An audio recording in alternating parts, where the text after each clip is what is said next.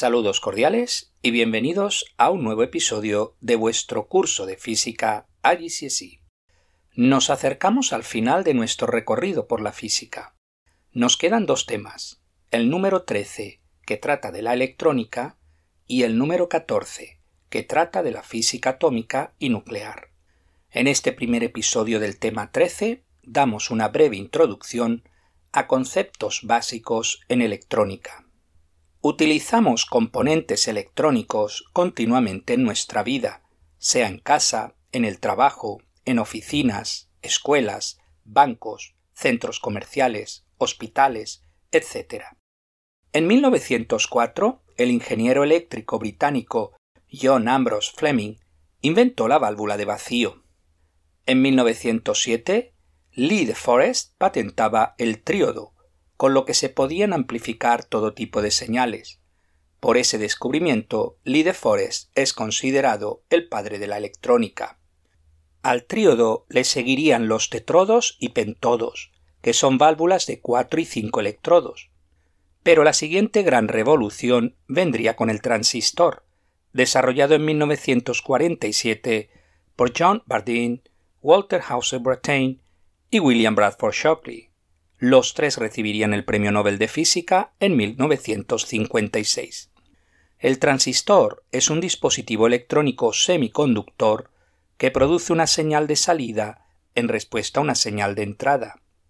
Hoy día aparecen en casi todos los dispositivos electrónicos, desde radios, televisores, relojes, computadoras, lámparas fluorescentes, tomógrafos, teléfonos celulares, normalmente dentro de los llamados circuitos integrados.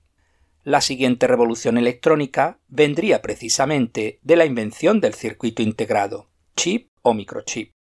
Se trata de un pequeño dispositivo semiconductor, normalmente silicio, donde se integran diversos dispositivos como diodos, transistores, resistencias y condensadores, cada uno de los cuales tiene una función en el circuito suele darse el crédito de su invención al ingeniero Jack Kilby, que desarrolló un circuito integrado híbrido en 1958, y al físico Robert Noyce, que desarrolló un circuito integrado monolítico en 1959, ambos de manera independiente. Jack Kilby recibió el Premio Nobel de Física en el año 2000.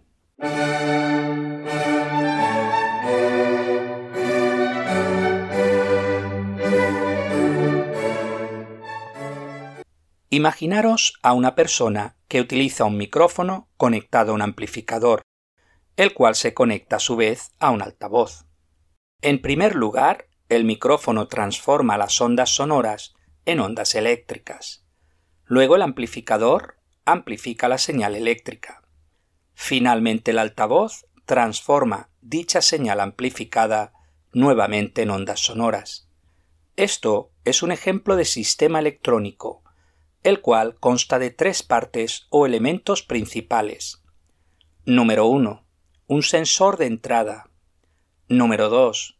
Un procesador. Número 3. Un sensor de salida. Un sensor es un transductor que se utiliza para medir alguna variable física. Un transductor es un dispositivo que transforma energía de un tipo a otro. Normalmente una de ellas es eléctrica. Ejemplos de sensores de entrada son los fotoresistores, los termistores, los micrófonos y los interruptores. Ejemplos de sensores de salida son las lámparas, los diodos emisores de luz, LED por sus siglas en inglés, altavoces, motores, calentadores, relés, bocinas, amperímetros, voltímetros y tubos de rayos catódicos. Tanto los sensores como los procesadores lo que transmiten son señales. Existen dos tipos de señales, analógicas y digitales. La señal analógica varía de forma continua y suave.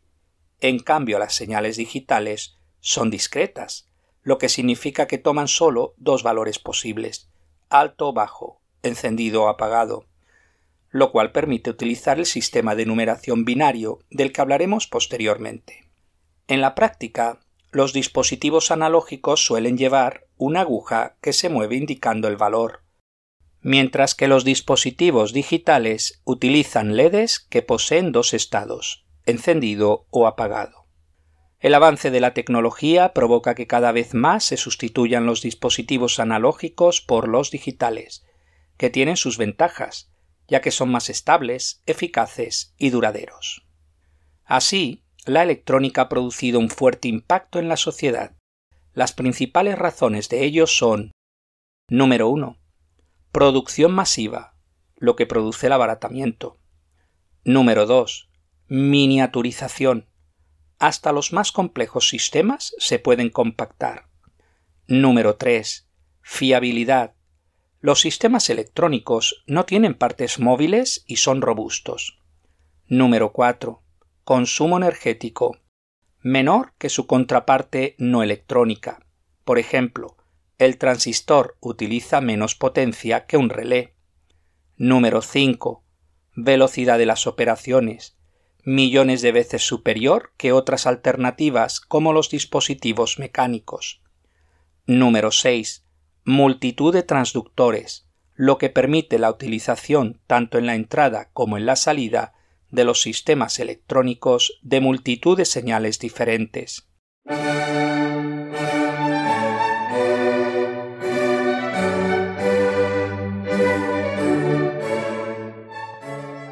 Veamos a grosso modo los diferentes sensores de entrada y salida.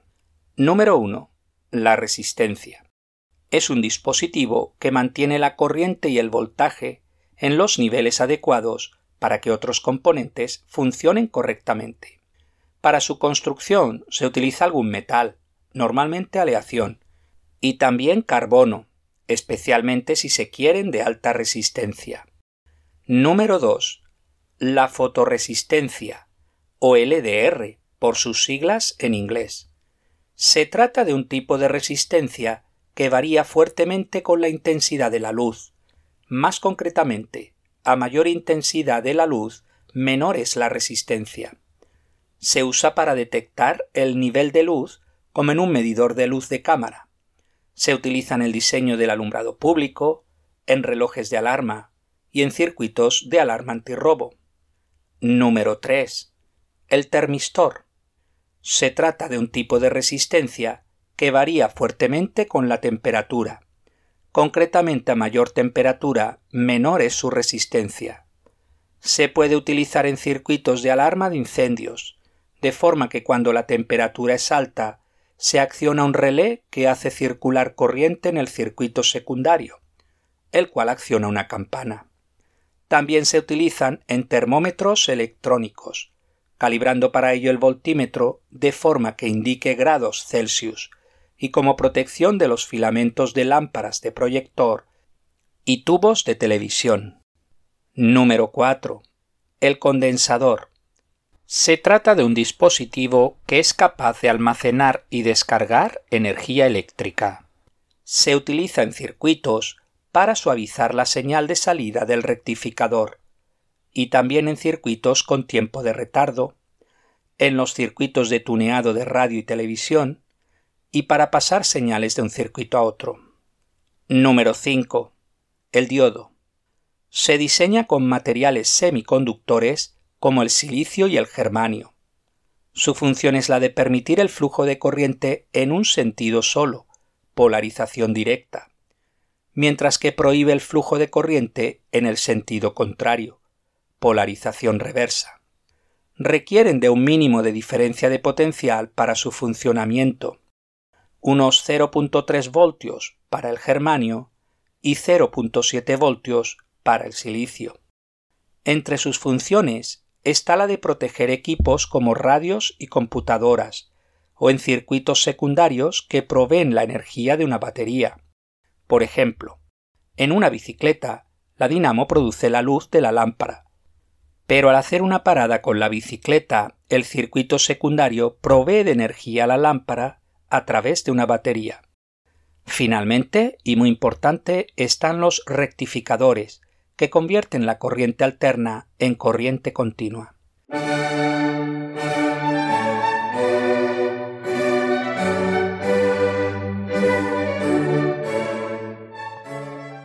Número 6.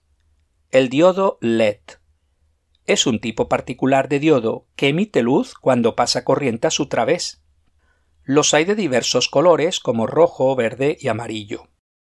Para su correcto uso se debe utilizar un resistor protector. Como todos los diodos, solo funciona, es decir, que pasa corriente a su través, si la diferencia de potencial en sus extremos adquiere un cierto valor, unos 0.3 voltios para el germanio y 0.7 voltios para el silicio. Se utilizan como indicadores luminosos al utilizar una pequeña corriente y durar más que los filamentos de una bombilla. También se utilizan en pantallas de siete segmentos, lo que permite representar los dígitos del 0 al 9 y utilizarlos en relojes digitales, cajas registradoras y calculadoras. Número 7. El relé. Funciona a modo de interruptor electromagnético. Permite accionar un circuito por el que circula corriente muy alta, no de forma directa, sino mediante el relé, que se pone en funcionamiento a través de un circuito por el que circula baja corriente. Recordad el funcionamiento del relé. Consta de un electroimán de forma que al circular corriente en el circuito primario se genera un campo magnético, el cual atrae una armadura de hierro, que es la que acciona el interruptor, cerrando el circuito secundario y circulando corriente a su través. Número 8. El interruptor de láminas o de lengüeta. Básicamente es un interruptor que se acciona en presencia de un campo magnético. Hay dos variantes. El interruptor de láminas normalmente abierto y el interruptor de láminas normalmente cerrado. El interruptor normalmente abierto consta de un tubo con dos láminas de hierro separadas. Cuando el interruptor está en presencia de un imán, Debido a la inducción magnética, las dos láminas se atraen, cerrando el circuito. El interruptor normalmente cerrado consta de una lámina extra no magnética que cierra circuito con una de las otras.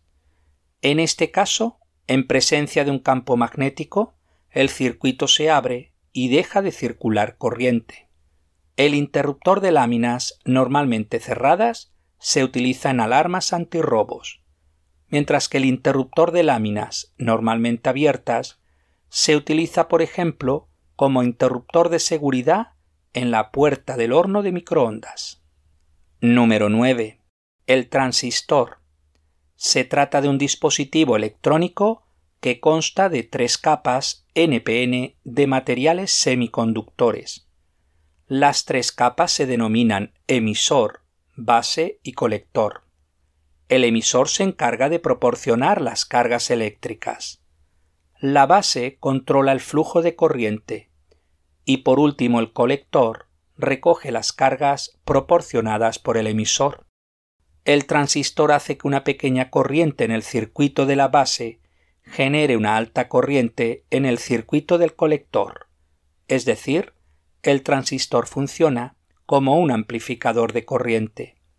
Los usos del transistor son innumerables, por ejemplo, en una radio, un detector de humedad, en una alarma antiincendios, en una alarma anticongelación. Número 10. El circuito integrado. Consta de múltiples dispositivos de los anteriores señalados, como transistores, resistencias, condensadores y diodos. Los avances en tecnología permiten realizar chips cada vez más y más pequeños. Por ejemplo, el Mu Chip de Itachi es el chip de circuito integrado más pequeño del mundo. Mide tan solo 0,4 milímetros cuadrados y tiene un espesor minúsculo de 0,06 milímetros, es decir, tan pequeño como un diminuto grano de arena. Existe una ley empírica conocida como ley de Moore que establece que cada dos años el número de transistores de un microprocesador se duplica. En 2007, el propio Moore dijo que su ley dejaría de cumplirse en un plazo de 10 a 15 años. Los circuitos integrados se encuentran a día de hoy en casi cualquier aparato electrónico, desde televisores, lavadoras, frigoríficos hornos, equipos de música, ordenadores, etc.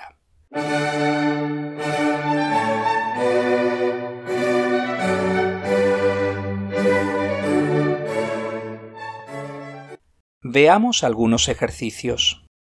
Número 1. Indica el nombre del dispositivo electrónico que cumple la siguiente función. Apartado A. Se ilumina cuando una pequeña corriente pasa a su través. El diodo LED. Apartado B. Une dos circuitos de forma que una pequeña corriente en uno de los circuitos puede encender una larga corriente en el otro circuito. El relé, apartado C, tiene una baja resistencia cuando se calienta. El termistor, apartado D, tiene una baja resistencia cuando la luz brilla sobre él. El fotoresistor, apartado E, deja pasar la corriente solo en una dirección. El diodo, apartado F, convierte un tipo de energía en otro el transductor. Ejercicio número 2. Enumera tres ejemplos de transductores diferentes a los indicados en el ejercicio 1. La bocina, el micrófono y el amperímetro. Ejercicio número 3. Los sistemas electrónicos utilizan tanto señales analógicas como digitales.